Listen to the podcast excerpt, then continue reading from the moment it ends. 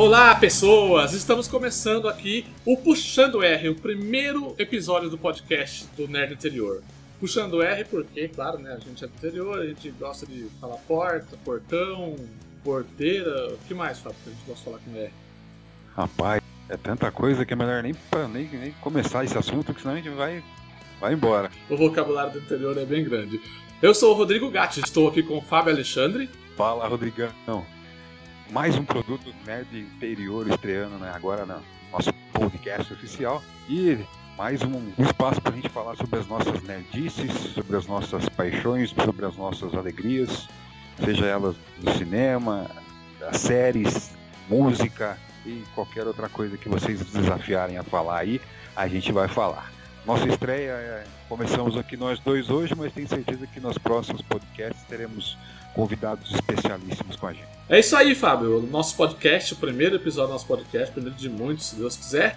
É, nós vamos falar aqui, vai ser um, é um podcast bastante, como eu posso dizer, bastante informal. A gente não vai ter tema específico, pode ser que um dia tenha, né, claro. Mas por enquanto, quando, como a gente é pobre, né, nós somos um site pobre, nós não temos dinheiro, nós não conseguimos tempo para estudar um podcast. A ideia é fazer um podcast mais informal mesmo, com o que a gente anda consumindo de cultura pop, sobre jogos, como você já disse, né? Jogos, cinema, séries. Sempre que a gente tiver vendo algo novo aí, algo ou então pode até ser um algo não tão novo, mas bacana e a gente queira recomendar, a gente vai compartilhar com todo mundo aqui. Então é um podcast de recomendação. Por enquanto a gente está pensando em fazer semanal, vamos aí estipular um, um dia certinho aí mais para frente para todo mundo poder acompanhar e não perder nenhum episódio. Vamos lá então, Fábio, para falar sobre o que a gente andou assistindo, lendo, jogando e fazendo por aí? Bora lá, Rodrigão.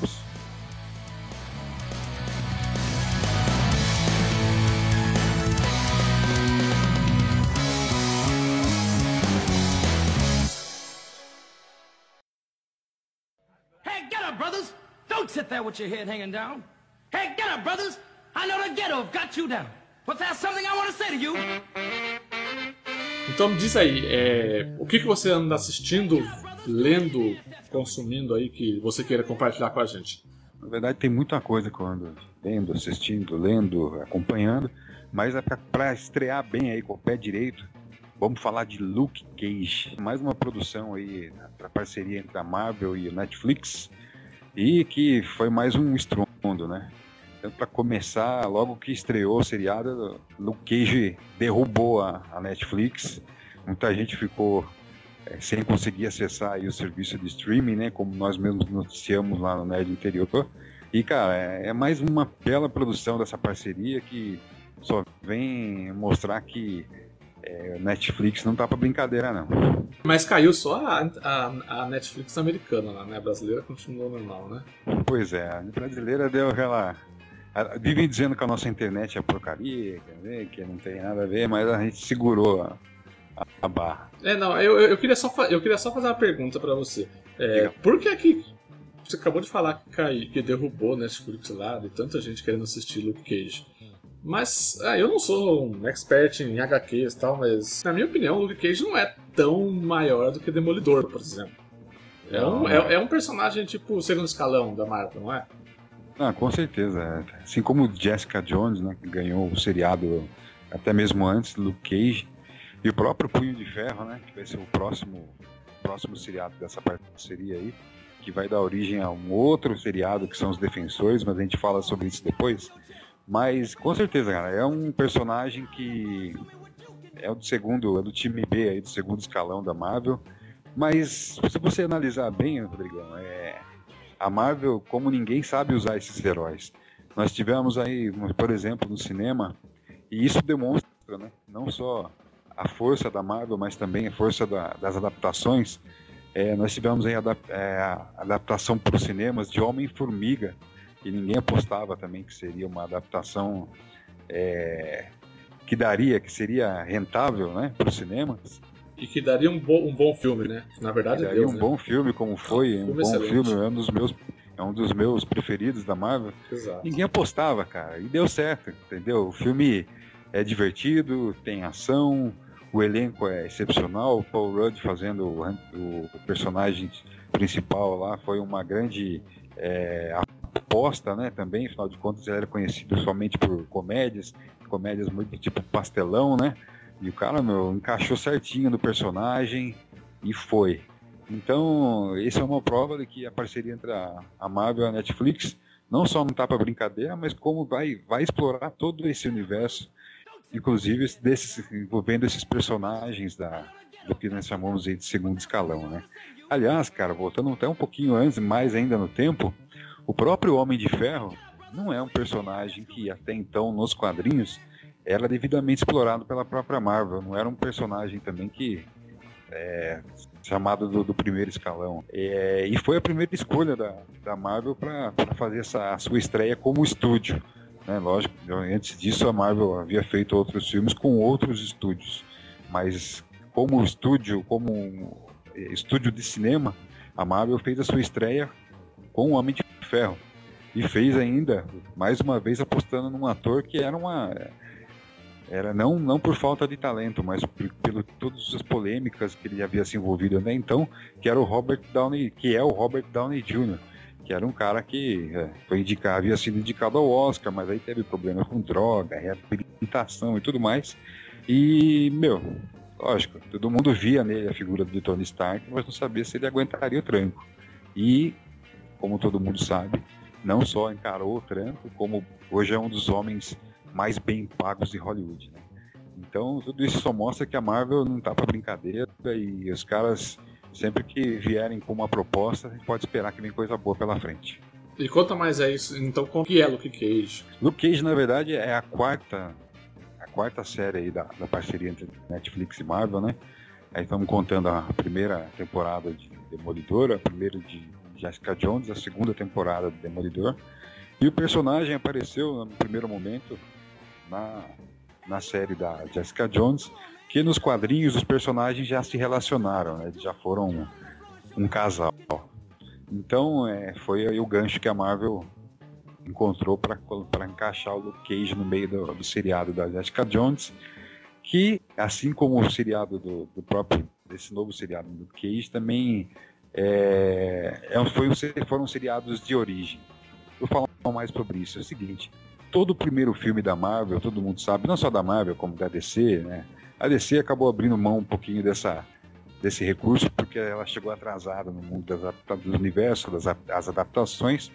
Mas o, os primeiros filmes da Marvel são filmes que nós chamamos de origem, aqueles filmes que vêm para explicar quem são os heróis, de onde surgiram seus poderes, suas habilidades e seus talentos extraordinários. Foi assim na primeira temporada com Demolidor. Quem assistiu viu que a, a caminhada do, do Matthew Murdock até vestir o, o, tão esperado uniforme, né, que foi acontecer só nos dois últimos episódios. Isso fez muita gente ficar pendurada no Netflix para correr até os dois últimos episódios e ver como foi a como ficou o uniforme né, do, do Demolidor. Isso fez com que a audiência do, do seriado explodisse né? Muita gente fizesse a tão querida maratona no Netflix, né? Quem nunca fez uma maratona na Netflix. E o mesmo aconteceu com Jessica Jones. Só que Jessica Jones, cara, é, a, a própria origem dela como personagem é, super-heroína é um pouco estranha, até mesmo nos quadrinhos. Então a Marvel optou por falar um pouquinho mais sobre os dramas e as e as os medos e as e até a própria neura dela com personagem, o vilão do filme, né, interpretado pelo David Tennant, sensacional. É, também é um, é um seriado um pouco diferente do, do próprio Demolidor. Demolidor tinha um pouco mais de, de ação, a Jessica Jones já era um pouco mais um drama psicológico. E Luke Cage é um pouquinho dos dois. É, dessa primeira temporada nós conhecemos a origem do personagem, né, algo que nós não tivemos na primeira temporada do Cage. O Cage simplesmente surge na, na, na trama e nós não sabemos exatamente. Quem não conhece o personagem pode até ter ficado um pouquinho é, deslocado. E depois de, de a, a origem dele, o seriado ele é, é, muito centrado na questão do Harlem, né? o, bar, o, o bairro negro de Nova York, e da, da, da cultura e toda aquela tudo que envolve um bairro que por si só já é já é problemático e precisam precisa de um herói como ninguém ninguém nunca antes precisou. E quando surge Luke Cage, ele no começo é aquele herói reticente que não não quer saber de mostrar ao mundo suas as suas habilidades, mas aí acontecem várias coisas ao longo do, dos primeiros episódios, principalmente, que fazem com que ele arregasse as mangas e fala, não, tá na hora de, de descer o braço, né? Esse, isso que você comentou do, do herói que, que não quer demonstrar ao mundo a sua habilidade, os seus poderes, é meio que um, é meio que um padrão da Marvel, né, pra, pra construção dos heróis dela. Porque se você pensa, o Luke Cage, é, Hulk, se você pensar, ele ele tem um pouco desse, desse sentimento de tipo por uma fase o Hulk era até o Hulk era, era vergonhoso pro Bruce Banner ele tinha vergonha de, de, de se passar por Hulk ele tinha medo né? não era mais um medo não era uma vergonha né? É, quem mais que eu posso que eu posso citar? O o os X-Men eles, eles, eles debatem isso né com, com alguns personagens. Os mutantes se escondiam, não queriam aparecer para o mundo, com medo da. É, a grande, o grande diferencial da, da Marvel para DC, e isso foi algo que Stan Lee inventou junto com Jack Kirby e outros grandes escritores e, e desenhistas lá no começo da história da, da editora, foi, foi essa preocupação realmente em, em mostrar que pessoas comuns podem ser pessoas, podem virar ou se tornar pessoas extraordinárias. Só que isso geralmente vem acompanhado de outras de outros sentimentos, né? O próprio Peter Parker quando se torna o Homem-Aranha, ele todo mundo conhece a história. No primeiro momento ele não quer ser herói, ele só quer conquistar a, a garota, a Mary Exato. Jane, que é o amor da vida dela. E aí, infelizmente, acontece todo aquele é, aqueles poréns que né, no quadrinhos é uma, conta-se uma história, no, no, cinema foi outra, mas o tio Ben acaba falecendo e ele então se torna o herói e vem aquela máxima, né? Grandes poderes trazem grandes, com grandes poderes, vem grandes responsabilidades. Sim, depois vem a fase da crise também, da crise de identidade, Exato. né? Aquele, aquele passo que já foi explorado, no, inclusive nos primeiros filmes lá com o Tobey Maguire. E a Marvel é, é especialista nisso, cara. Ela realmente é, nos faz crer que nós poderíamos ser super-heróis e como é que cada um de nós encararíamos esse fato de, de ter uma, uma, habilidade? Será que se você, como o Luke Cage, tem uma, uma pele impenetrável, super força. É, qual é o poder dele? Só tem, ele, ele só é a prova de bala? É, o Luke Cage é a prova de bala, ele tem super força, né? É um cara que consegue no braço resolver muita coisa. Eu não vou contar um pouco muito, mas no seriado principalmente nos últimos episódios, quando o Luke Cage sofre ali um desdém, digamos assim, é, ele descobre um pouco mais sobre os poderes dele, a origem dos poderes, e descobre que ele tem capacidade de fazer algo mais. Mas eu não vou falar aqui que já seria spoiler. Spoiler está proibido nesse podcast. Não, claro. Somente Ou não.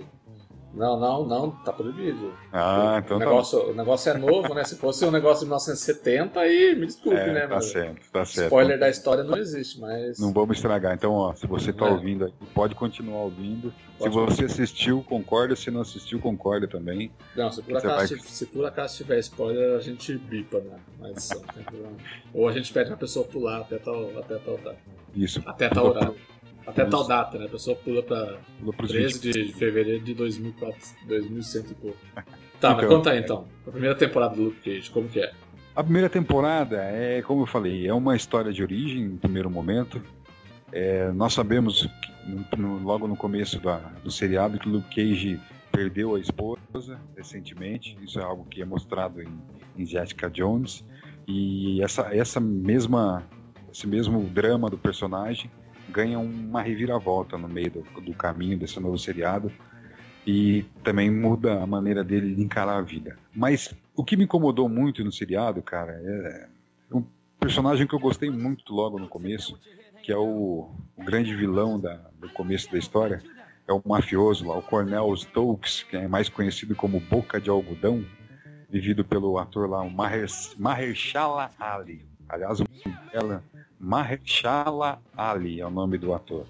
Aliás, sensacional, o cara merece ser visto de, de perto, porque é, é uma grande, é um grande nome aí, tenho certeza que vai despontar nas próximas, nas próximas, nos próximos trabalhos que ele fizer. Como e, é o nome dele? Mahershala Ali. Mahershala. Agora, não pede para falar de novo que eu vou enrolar a língua Como aqui. Como é o nome dele? Mahershala Ali. Mahershala Ali. Mahershala Ali. Tomara que eu esteja falando certo aqui para não pagar amigo. Mahershala Ali. Ele fez o Curioso Caso de Benjamin Button, Jogos é. Vorazes. Então, tá vendo? O cara já tem uma, uma carreira aí, mas esse vilão dele especificamente, cara, é. Me impressionou muito no começo, achei legal. Mas no meio do caminho, o Cirado tem um, uma reviravolta e como até eu, até então, pensava que teríamos um vilão e Luke Cage acaba terminando o seriado com três algozes. Três. Nossa. E o que mais me incomodou, cara, é que tirando um desses, os outros dois, a porta não fica, não é que não, não é aquela gostamos vamos dizer que principalmente nos filmes, né, que vão virar, virar franquias, o finalzinho sempre deixa uma frestinha ali para que você possa expandir a história nos próximos filmes, né? No final, Luke Cage não tem uma fresta, ele tem assim duas mega janelas abertas que você sabe que aquelas duas mega janelas serão e tem que ser o que vai o que vai ser de gancho do, no, na segunda temporada de Luke Cage. Isso me incomodou um pouquinho porque eu, cara, eu, eu gosto de eu sou mais eu sou meio chato por isso que eu gosto de histórias fechadas. Não que logicamente eu não como fã de, da, da Marvel, eu sei que essas frestas são mais do que necessárias. E o filme termina assim, cara. É, o cara briga ali o seriado todo e no final das contas ele, resol ele não consegue resolver do jeito que nós, como eu esperava como espectador. E o próprio final pro personagem não é um, um, um final legal, eu esperava mais.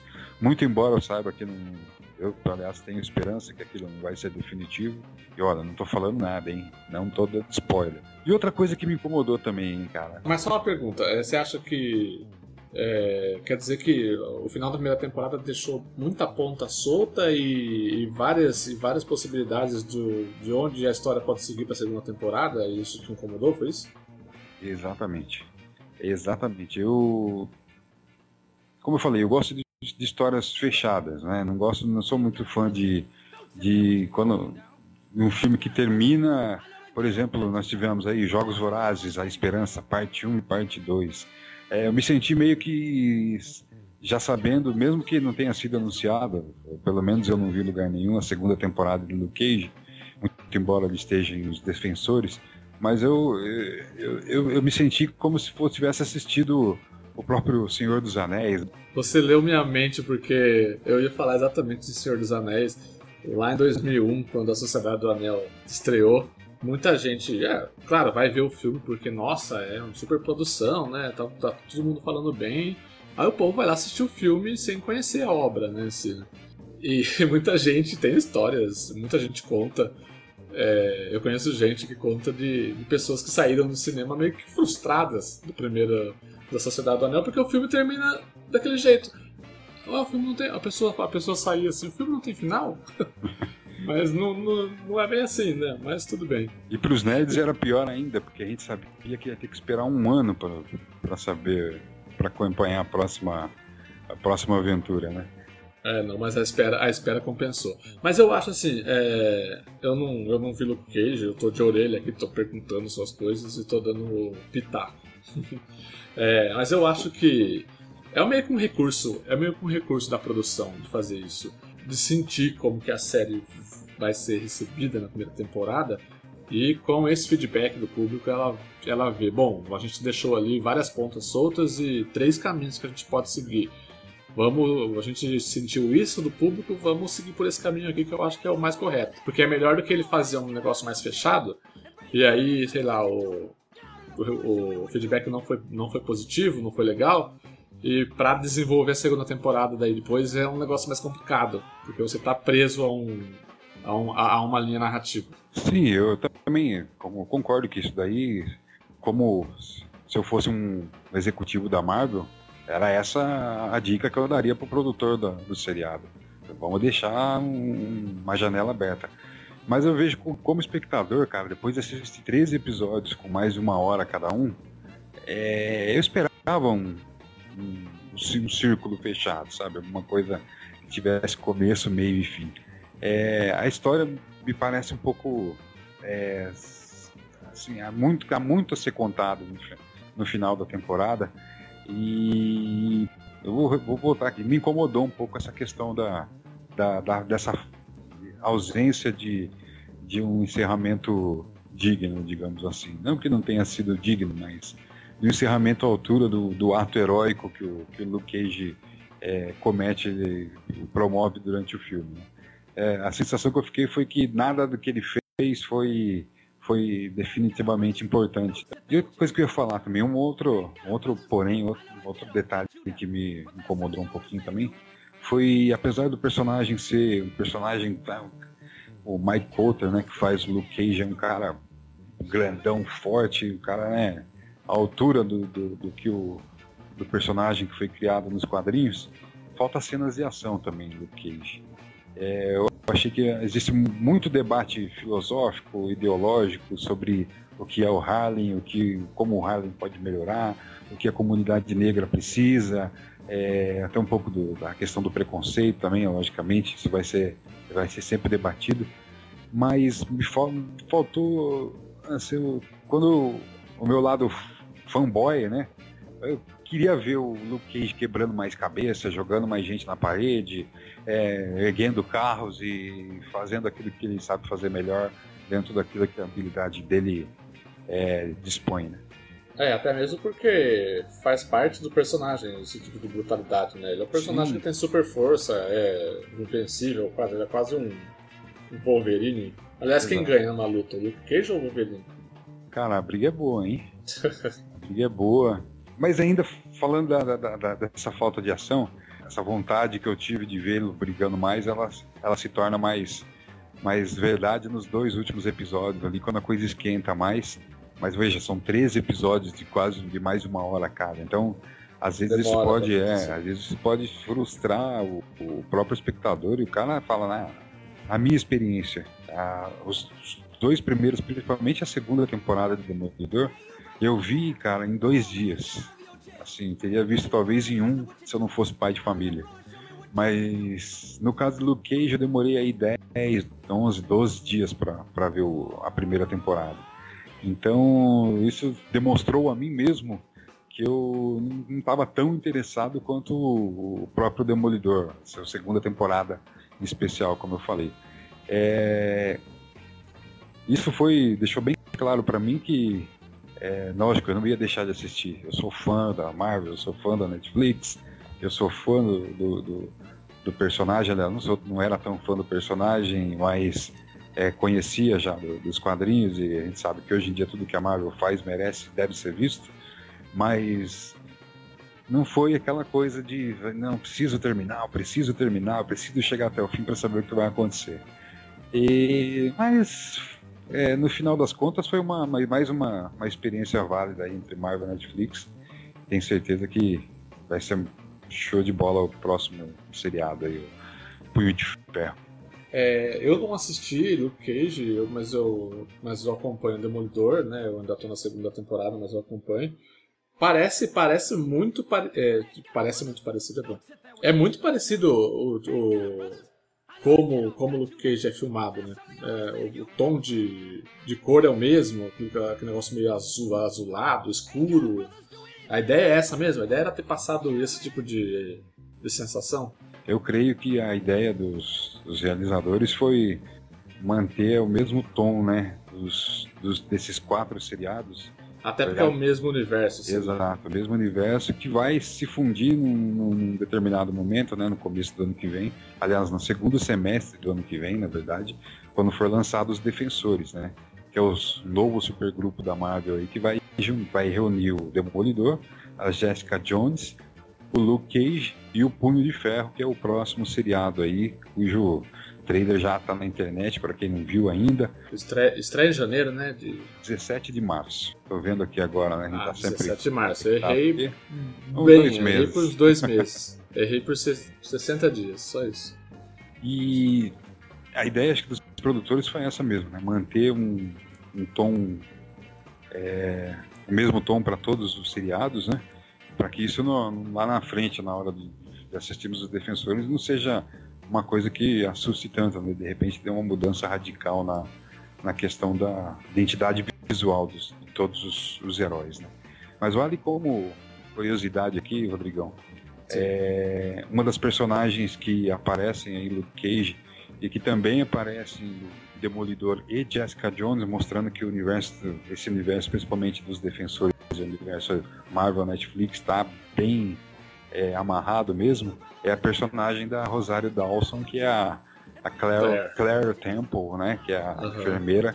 Ela está também em Luke Cage. Aliás, ela tem um, um papel muito importante no seriado, é, muito mais do que em Jessica Jones, por exemplo. E também tem uma participação especial ali, são algumas aparições só, uma, poucas cenas, mas é bem legal de ver que a Sônia Braga, cara, a Sônia Braga tá em Luke Cage. E. Lógico, Sônia Braga? Sônia Braga, isso foi. foi já havia sido anunciado antes até, mas assim. É, eu também, como espectador, não sabia como ela se encaixaria no universo nesse, nesse universo Marvel, mas ela faz um personagem legal, um personagem bem afetivo ali, que tem a sua importância também na, na trama. E foi é legal, né, Ter um, uma, uma atriz barazuca aí, ainda mais dela, né, que tá na crista da onda aí depois de Aquários, voltou com tudo aí, tá atraindo a atenção de, de do mundo inteiro pro, para o talento dela como atriz, ela também está em Luke Cage, então fica aí, se você está precisando de um de mais um motivo para assistir Luke Cage, vale a pena conferir. Mas é isso, Rodrigão. Luke Cage, vale a pena assistir? Vale a pena assistir, com certeza. Mas eu, particularmente, como eu comentei aqui, o finalzinho, esse finalzinho, muitos finais abertos, assim, me deixou um pouco incomodado. Inclusive, um dos, dos novos algozes, aí, eu falei que eram três, e um deles é um personagem inédito, que não existe na, nos quadrinhos, que é o personagem vivido pelo Eric Larray Harvey. Ele vive aí o Kid Cascavel. É um personagem que não existe nos quadrinhos, foi criado especificamente pro, pro seriado. Mas é um personagem interessante, que tem uma motivação interessante. É, e que também é uma boa adição aí para o universo Marvel DC. Marvel DC não, pelo amor de Deus. Marvel, Marvel DC. Marvel DC é ótimo o Marvel Netflix. Então é, é, mais uma edição interessante aí. E mostra, né, cara, que apesar de tudo que. Todo o cânone né, disponível para os produtores ali, né, mas o próprio Luke Cage tem os seus, os seus vilões é, na, nos quadrinhos. E ainda assim os caras né, buscaram aí criar um personagem novo. Isso mostra também que a Netflix tem essa liberdade junto à Marvel de criar uma, alguma coisa a mais. Isso é interessante, é, é legal saber que os dois estão trabalhando juntos de maneira que só vem pra gente é, só vem render, né? Tenho certeza que vai vai vai, vai render cada vez mais novos frutos. Né? Legal. Então, Luke Cage, né? Na, disponível na Netflix, né? Primeira temporada completa, recomendado então, né, Fábio? Exatamente. Eu recomendaria a quem não assistiu ainda Demolidor ou Jessica Jones que o faça, como nessa ordem principalmente que eu falei.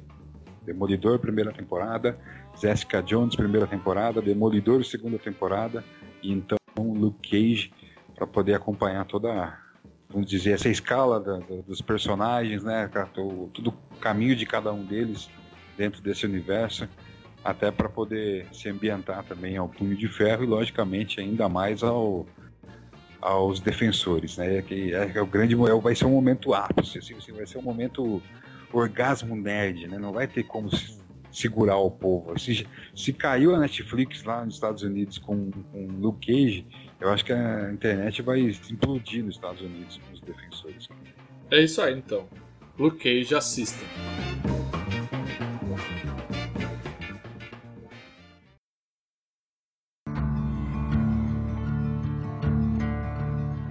Legal, Fábio.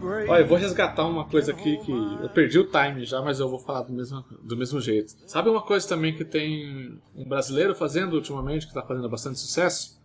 Westworld, cara. Rodrigo Santoro, olha só, Rodrigão Santoro, Jesus Cristo, Xerxes, fazendo sucesso na HBO com Westworld. Eu tô assistindo Westworld e, cara, Westworld, o que, que é? Opa, Westworld opa, primeiro? opa, peraí, você esqueceu de um importantíssimo. Lost. Lost, sim, ele fez Paulo no Lost, impressionante. Cara. Ele aparece. Ele, em três episódios ele apareceu. Mas tá valendo. Ele apareceu num episódio, num outro episódio lá na frente desenvolveram uma historinha dele, e depois no outro episódio ele apareceu morto. Mas foi ótimo, isso alavancou a carreira dele. Depois ele fez Panteras Detonando, ó, que maravilha. Não, não, não cita Panteras detonando, não. A gente brinca aqui, mas o cara é um puta de um ator e merece o sucesso que tá fazendo e com certeza vai fazer mais, vai representar o nosso Brasilzão aí. É, então eu tô assistindo Westworld, cara, nova série da HBO. O, é a aposta, na verdade, da HBO pra suprir a falta de Ga- Game of Thrones faz no coraçãozinho das pessoas. Como Game of Thrones vai demorar um pouco pra reestrear, né? Precisaram ta- tapar esse buraco aí. E o que, o que é Westworld? Westworld, na verdade, ela é uma série derivada de um filme de 1973, né? O mesmo nome, né? De, o, o filme, na verdade, em português ele se chama Westworld, uma terra... Pera aí, deixa eu olhar aqui pra não, pra não falar besteira. Westworld, 1973, onde ninguém... Westworld, onde ninguém tem alma. Um filme de 1973 de Michael Crichton. Michael Crichton, para quem não sabe, é o cara que criou Jurassic Park. Exatamente. Grande escritor. Um grande escritor. Ele dirigiu o filme de 1973, né? Na verdade, esse filme de 1973, ele é escrito e dirigido por ele. Foi a primeira obra dele que ele trabalhou com parques temáticos, né? E depois ele veio a fazer o Jurassic Park, que é o mais famoso da, da, da carreira dele, né? Então, mas assim, o que é Westworld? Vamos, vamos conversar primeiro sobre o que é a série. A série, como eu já disse, ela conta a história de um parque temático, é um futuro distópico, né? E onde há um parque temático chamado Westworld, em que as pessoas pagam para viver uma simulação do mundo do Velho Oeste americano. É, só que esse parque ele, ele é todo povoado por androides. São robôs que são programados para viverem sempre o mesmo dia. Eles estão sempre acordando e vivendo o mesmo dia e interagindo com os, os convidados que eles chamam, né? Na série, eles, é, em inglês, eles, eles, eles são chamados de, é, de newcomers e em português ficou os, os visitantes, os convidados, alguma coisa desse tipo. As pessoas pagam para viver, pagam 40 mil dólares, muito caro por sinal. É assim, é, uma, é um lugar onde só gente rica vai e eles vão para fazer o que quiser. Eles fazem o que quiser com os robôs porque existe uma, uma regra ali. É, os robôs não, não conseguem ferir os humanos. Eles, você pode fazer um duelo lá, um bang bang com, com os robôs, com os androides, que o, ele pode atirar em você e o tiro funciona como se fosse uma bala de festim, ela não te atinge, não acontece nada. Mas a, reci- a recíproca não é verdadeira. Mas a recíproca não é verdadeira, você pode fazer o que quiser com os robôs. Sacanagem. É sacanagem. É, ele, ele, é um- ele é uma série, uma série da HBO em parceria com a Warner, né? A Warner, a Warner na verdade, ela detém os direitos do filme e rolou muito tempo atrás um- uma tentativa de, de fazer um remake desse filme, só que o próprio Michael Clinton, antes de, antes de morrer, ele negou que não queria, não queria fazer isso. Aí acabou que o projeto ficou engavetado e aí a Warner e a HBO voltaram a se falar e a HBO conseguiu os direitos para poder produzir essa série. Essa série ela é produzida pelo Jonathan Nolan, que para quem não sabe é o irmão do Christopher Nolan. O Jonathan Nolan ele, ele escreveu os- a, a série do Batman Dark Knight, né, pro, pro irmão dele. E é escrita também pela, é, pela mulher do Jonathan Nolan, a Lisa Joy Nolan. Tá? Junto deles, como produtores da série, tem nada menos nada menos que nosso queridíssimo J.J. Abrams, Yes! responsável Star Wars, cara. Star em Wars. Abrams We Trust, Star Wars, Star Trek, responsável por revitalizar aí, né, essas grandes franquias. É, tem também Jerry Wein, Weintraub e Brian Burke, são os outros produtores executivos da série, tá? Bom, mas falando, mas falando dela, é... Espera aí, deixa eu fazer uma perguntinha antes, Rodrigão. Você falou lá no começo que Westworld viria para suprir a, a ausência temporária de Game of Thrones. Mas você acha que, até pela, mesmo pela, pela temática da, dessa nova série, é, os fãs de Game of Thrones é, sentiriam-se é, confortáveis ou tranquilos em assistir Westworld até Game of Thrones voltar? Ou você acha que essa diferença entre os, temas e, e tudo mais pode ser algo que afaste a audiência da HBO, por exemplo? Não, eu acho que não. Eu acho que, que, que vai pegar o pessoal sim, porque é, apesar dos temas serem diferentes e a abordagem ser diferente, o, o, o objetivo é o mesmo. Vou explicar. O tema em Game of Thrones é, um, é uma coisa que puxa mais pro, sei lá, por uma história medieval, um negócio, negócio de da Idade Média. Vamos supor, se fosse se a gente fosse aproximar de um, de um fato histórico do, uh, do mundo, seria uma na era medieval. É, Westworld é o Velho Oeste americano. Game of Thrones foca muito mais na política, né, na questão, na, na, na politicagem ali do mundo, é, as pessoas sempre se, se, passando a perna uma na outra, sempre traição, essas coisas, né? É muito, é muita política envolvida em Game of Thrones. Mas o objetivo para mim é o mesmo, porque assim, Game of Thrones ele mostra como que as pessoas fazem barbaridades, como as pessoas podem ser cruéis, mas utilizando a política como, como ferramenta. E, e Westworld ele aborda o comportamento mesmo das pessoas. A ideia, a ideia da série é mostrar o quanto o ser humano é, é horrível, é, um, é uma merda quando ele tem o poder, quando ele pode fazer o que, ele, o que ele quiser sem ter nenhum tipo de consequência.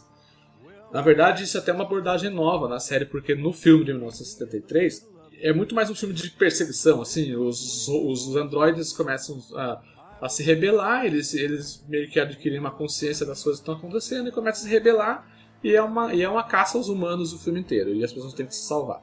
Em Westworld, na série, nos três primeiros, até o momento passou, até, até o momento, no dia 18 do 10 que nós estamos gravando, já rolou três episódios, né? E já deu para ver bem que eles vão criticar muito mais a questão de de tipo, vão utilizar, claro, essa questão da, da, da, da, consciência do Android, né? Que ele vai começar a ter, a ter consciência das coisas que estão acontecendo, mas vai focar mais na, na questão do. Olha só, olha só como o ser humano é um bosta quando ele é, quando ele tem poder, quando ele pode fazer o que ele quiser sem ter nenhum tipo de consequência, sabe?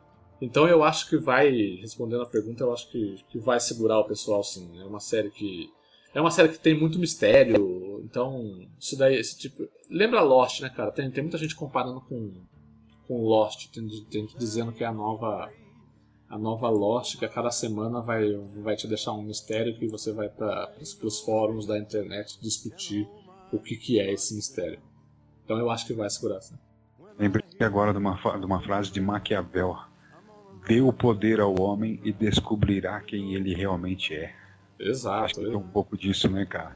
Não, é, a série, é, a série usa muito, usa muito nesses três primeiros episódios, a peça Romeu e Julieta de Shakespeare já foi citada já porque é como se uma das frases da, da, da peça que é alguma coisa comum, pode ser que eu não consiga falar com, com as palavras corretas, mas é tipo os prazeres, os prazeres violentos é, levam a fins violentos, alguma coisa do tipo. Ou seja, já estão mostrando ali que assim, os prazeres violentos que os humanos fazem ali, as barbaridades que eles, que eles protagonizam ali, vai, é, vai levar um fim, a, a, a, um fim não muito legal para eles mesmos, entendeu? Entendi. Então, assim, a série ela é protagonizada pela Avon Rachel Wood, né? Ela faz a Dolores, que é, que é a, a androide mais antiga ali que, que existe no parque, tá? Tem muita gente boa, cara. Tem o. Tem Ed Harris, que faz um personagem muito importante, o Homem de Preto. Ele é bem misterioso. Ele é o cara que está conduzindo ali até o momento o, o grande mistério desses três primeiros episódios, né? E tem o Anthony Hopkins, que faz o criador do parque, né? o criador do Westworld, o cara que. Como o Jurassic Park, o cara que sonhou em, em, em construir tudo aquilo lá, mas vai acabar com certeza vendo tudo, todo o seu sonho indo por água abaixo. Só gente boa, hein, cara? Não, é só gente boa, tem muita gente boa aí. E como, como a gente já disse, tem o, nosso querido, querido Rodrigo Santoro fazendo um Hector Scaton, que é um. Ele é um androide também, é tipo um bandido lá procurado pelo, pelo, pelo xerife da cidade. Tá, ele teve uma participação no primeiro episódio bem legal, que inclusive é a melhor cena do episódio. E aí nesses dois, no, segundo e terceiro episódio ele não apareceu, mas é, ele é um personagem fixo na série, então ele tá no, no, no, elenco principal aí. Parece que vai ser bem bacana para ele. Legal. Agora falando, você falou em nomes aí sensacionais, mas eu vou fazer outra pergunta para você. Nós estamos vendo aí uma evolução da televisão, né? Estamos falando só de, acabamos de falar de Netflix aí, da, dos canais de streaming, do serviço de streaming, estamos falando agora da, da HBO, que está com séries sensacionais aí, não só a HBO, como outras, outros canais e outras produtoras. É, atores como o próprio Anthony Hopkins migrando da, do cinema para a televisão, cara. Como é que você vê isso daí? É, é um, é, um, é, é um movimento é, que nenhum ator pode ignorar? Ou você acha que ainda vai ter essa certa, uma certa discriminação com a televisão? Como é que você vê isso aí, cara? Não, eu acho que, que, não, que não, não tem mais tanto disso não. Hoje, antigamente, antigamente tinha muito disso, né? O ator que não conseguia emplacar no cinema, ele acabava indo pra, pra TV, fazer qualquer coisa na TV, ele era até rebaixado por causa disso. Eu acho que, mas hoje em dia, essas produções, cara, elas estão muito elas estão muito caras, elas estão elas exigem demais, tipo, tem muita gente que é do cinema envolvida, que nem o próprio Jonathan Nolan, ele, tá, ele é do cinema e tá, e, e tá tocando a série. Por exemplo, o, o, cada episódio de, de Westworld ele, ele custa em média de 8 a 10 milhões de dólares para a HBO fazer. Uh. A primeira temporada, ela tá orçada em 100 milhões de dólares para fazer. É um orçamento, cara, de um, de um, de um filme... Um blockbuster. De um blockbuster, claro. Não, tem blockbuster de 200 e poucos milhões aí, que exagera. O James Cameron faz... gasta 200 milhões em em 3D fácil. Assim, né? Sim, só que o cara ganha um bilhão, né, meu? O cara ganha um bilhão, mas. É bom demais. Então, mas foi uma série que, que, que é de TV, são, são 10 episódios, vai passar ali sim, sim. num período de tempo. É muito é uma dinheiro. produção extensa, né? É uma produção vai, extensa. Anda muito tempo e tudo mais. Exato, é muito dinheiro, é muito dinheiro. Então, assim, eu acredito que hoje é, os atores, os, os figurões do cinema, como o Anthony Hopkins, eles, eles notaram o poder da TV, né? O poder da TV e o poder do, do streaming, né? Porque o Westworld, além de passar na HBO, no canal normal, ela é disponibilizada também no HBO Go, que é o serviço de streaming da, da HBO. É, então, assim, eles estão notando, eles estão. Eu acho que não existe mais esse, esse peso. Claro, ainda existe um peso um pouco mais pesadinho ali pro lado do cinema, mas eu acho que a TV conseguiu balancear bem com, com muita produção boa. É, é aquele negócio, existe ainda produção horrível na TV que não valoriza os, os atores e atrizes, existe. Mas hoje em dia com HBO, com, a, com o poder da Netflix, que nem, que nem a gente disse anteriormente quando estava falando de Luke Cage, é, já era. Eu acho que tá, não existe mais esse tipo de discriminação, não. Bacana. E cara, você, você falou no, no comecinho lá que a série ela revive um mesmo momento ali, talvez de maneiras diferentes. A gente já viu isso várias vezes no próprio cinema ou própria, na própria televisão. Esse é um recurso narrativo usado já em diversos, diversas outras produções. O que, que você espera daqui para frente, cara? É, a tensão vai crescer? Você acha que o, essa, essa briga talvez que existiu lá no filme de 1973 entre humanos e androides, ela vai ganhar força nos próximos episódios. O que, que você espera, cara, como, como espectador aí, para os próximos episódios de Westworld? É, não, eu acho que na verdade é, o primeiro, o primeiro episódio ele, ele, ele foca bastante nessa questão que ele quer mostrar para você que os dias se repetem e os, e os androides ali eles, eles seguem uma linha narrativa que foi programada neles, tal. Mas o segundo e terceiro episódio já mostra que eles conseguem se adaptar há diferentes situações que, que, que se ocorram diferente do, do, da programação já pré-existente neles, por exemplo. Ou seja, o dia, o dia apesar de, de, de seguir uma linha narrativa, essa linha narrativa pode se essa linha narrativa do, do Android ela pode se, des, se desviar de acordo com as coisas que acontecem. Ele, ele não trava simplesmente, ah, sei lá, se essa lata não caiu do lado certo, a lata caiu do lado errado aqui, e ele, ele tem que abaixar do lado. Normalmente ele abaixaria do lado esquerdo para pegar essa lata, mas agora ele vai ter que abaixar do lado direito. Ele consegue fazer isso naturalmente, sem, sem, sem bugar, sem alterar. Então, assim, é, esse tipo de, de, de, recurso deixa, deixa a história bastante, bastante flexível, ela pode caminhar para qualquer lugar. E eu acho que é exatamente esse tipo de situação que vai fazer, que vai fazer o, o grande debate que a série está propondo, que é a questão do comportamento humano, né, do que, do que os humanos são capazes de fazer. Então, assim, como eu disse, ao contrário do filme de 73, que se tornou um filme que, que no, durante, durante sua, os seus cento e poucos minutos ele se torna um filme de perseguição, os androides atrás dos humanos, os humanos tentando salvar, a série vai, vai, vai focar para um outro lado, que é o lado do comportamento, o lado do, de como de como esse tipo de, de comportamento humano vai, vai afetar a própria vida do humano ali dentro, né? O que, que, o, o que vai acontecer.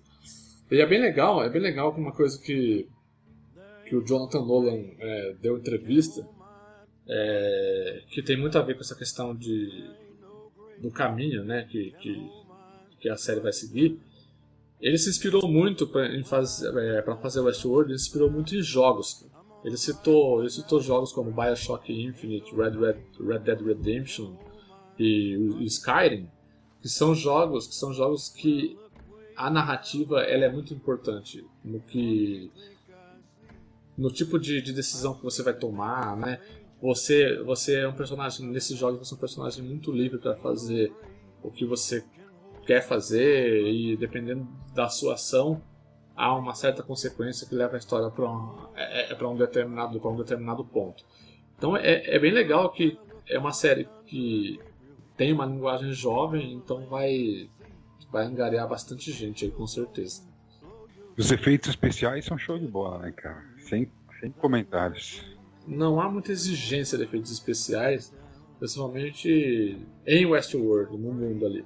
Porque a série, eu acabei esquecendo de falar, ela, ela se passa em dois núcleos. Ela passa dentro do parque, né? Mostra o que acontece dentro do parque. E a empresa, né? A, o, a empresa que gere ali, que constrói os robôs, mostra os caras programando, resolvendo problemas, tal, tal, tal, tal. Então, assim, só que ali nessa parte ali da empresa, né? Que mostra eles trabalhando para o parque funcionar, é, os efeitos especiais são bem bem notórios, né? Porque é a parte mais futurista assim do, do da série. Mostra mostra robôs, mostra mostra os caras construindo os robôs, como eles como eles funcionam. Então há muita há muita utilização de efeito especial ali. Na série mesmo, na, na dentro do Westworld, ela já ela consegue ambientar muito bem o, o, o Velho Oeste, sabe? não tem tanto uso, uso e abuso de efeito especial. É um negócio bem bacana que parece que você está assistindo um western spaghetti mesmo. Claro, se você já não tivesse consciente de que aquilo que você está vendo, na verdade, é tudo uma encenação de androids, essas coisas. Cara, eu tô, eu tô dando uma olhada aqui no, no Omelete e eu vi aqui que durante um painel lá na New York Comic Con, o, Jonathan Nolan e a esposa, né, Lisa Joy, já estão trabalhando na segunda temporada de Westworld.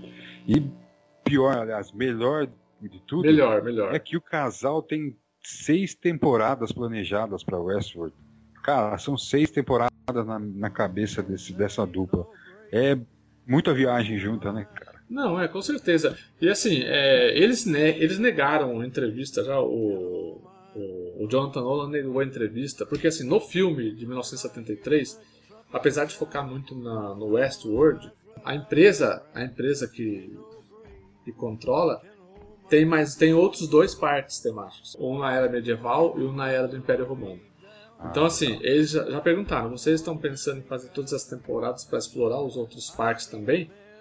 É, ele negou, falou que não, a ideia é fazer no Westworld somente, mas eu duvido muito, eu acho que se for uma. Com certeza vai ser uma série de muito sucesso, a HBO vai mandar vir nessas coisas e vai tentar explorar os outros ambientes do, dos parques. É, com certeza, a gente está falando em, em momentos históricos, né? É, o potencial do, do, do seriado é até para mais de seis temporadas, né? Dá para os caras viajarem à vontade, né?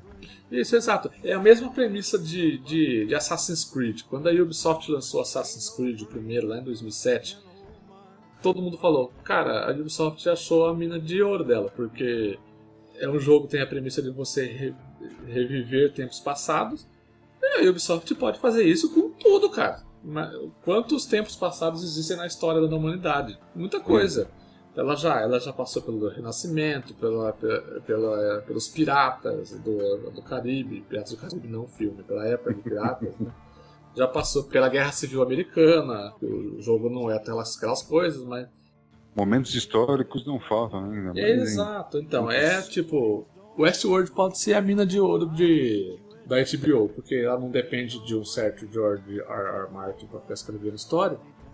Uhum. Então ela, ela pode, ela pode ser livre, né? Ela pode expandir o universo e, e ir embora. Legal. E cara, você depois de três episódios, você recomenda ou não recomenda o novo seriado da, da HBO? Eu recomendo, tá recomendadíssimo, cara. É, é garantido, né? A HBO sempre produz coisa boa. É muito difícil a HBO errar. É uma série que tem muita gente comparando com, como eu disse, comparando com Lost, porque já nesses três primeiros episódios já tem mistério ali e tal. O que, que é o tal do não vou falar porque tá nos seis primeiros episódios, não tem nenhum, é, nenhum segredo por enquanto. O que é o tal do labirinto que estão buscando, que provavelmente tem muitos, tem muitos segredos, segredos de Westworld escondidos lá dentro. É uma série que está sendo muito bem recebida por todo mundo. Então. E assim, o Velho Oeste está voltando, cara. O, o pessoal está voltando a gostar do Velho Oeste. Quentin Tarantino fez dois filmes excelentes de Velho Oeste, que foi Django e os Oito Odiados. E hoje, no dia que estamos gravando, a Rockstar anunciou Red Dead Redemption 2. Exato. Sensacional. Sensacional. Choramos né, hoje pela manhã, choramos Red... Não, cara, é... Red Dead Redemption é um, é um dos jogos top 5 assim, da minha vida, porque é... aquela história é muito boa, a música é muito boa, é tudo muito bom naquele jogo. E então, assim, é, sabe, o, Western ele está de volta, está de volta. O pessoal está gostando de, de, de acompanhar histórias do Velho Oeste novamente. É, um exemplo que a gente quase esqueceu de citar é o, a refilmagem de Sete Homens e um Destino, que saiu no cinema recentemente. Então, assim, é a vez do Western, então é melhor que o Westworld aproveite essa onda e vá embora.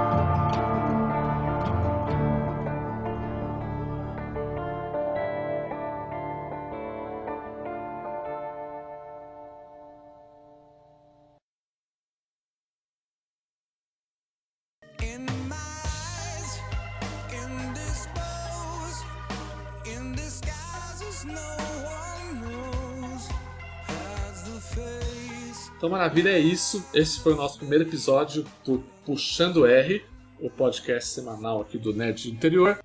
Espero não, que vocês tá tenham. Falando... Não, não, não, você tá falando errado, é Nerd Interior. Nerd Interior. Isso. O nosso primeiro episódio do Nerd Interior. espero que vocês tenham gostado. Né? É uma. Como, como a gente disse, é o primeiro episódio. A gente vai ajustar o time em campo ainda. Assinem o nosso feed lá no iTunes, no seu agregador de podcast preferido aí. Ou entrem no nosso site, nerdinterior.com.br, ouçam lá no post, vai ter o player bonitinho lá para você para você ouvir. Vamos colocar links do que a gente comentou aí durante o podcast para vocês conferirem ali na descrição do post. Tá bom? É, acompanhem a gente nas nossas redes sociais, facebook.com.br nerdinterior, twitter.com.br nerdinterior, instagram.com.br nerdinterior. São só essas, né, Fábio? Sim, só tudo enquanto. isso? É só tudo isso? Acompanhe a gente aí, deem page views pra gente no site, que a gente precisa disso, tá? É muito bom, sempre é bom page view. E é isso aí, espero que vocês tenham gostado e até a próxima. Tchau, Fábio. Valeu, Rodrigão. Até a próxima.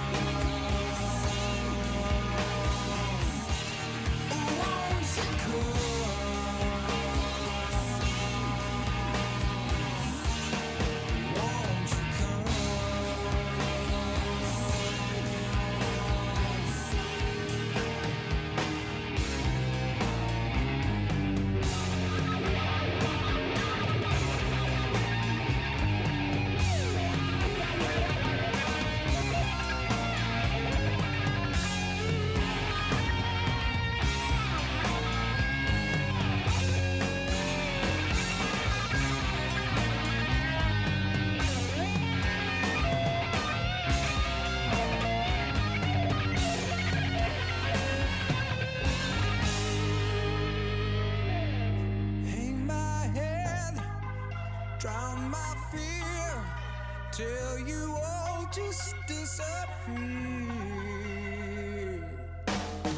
Black hole sun, won't you come?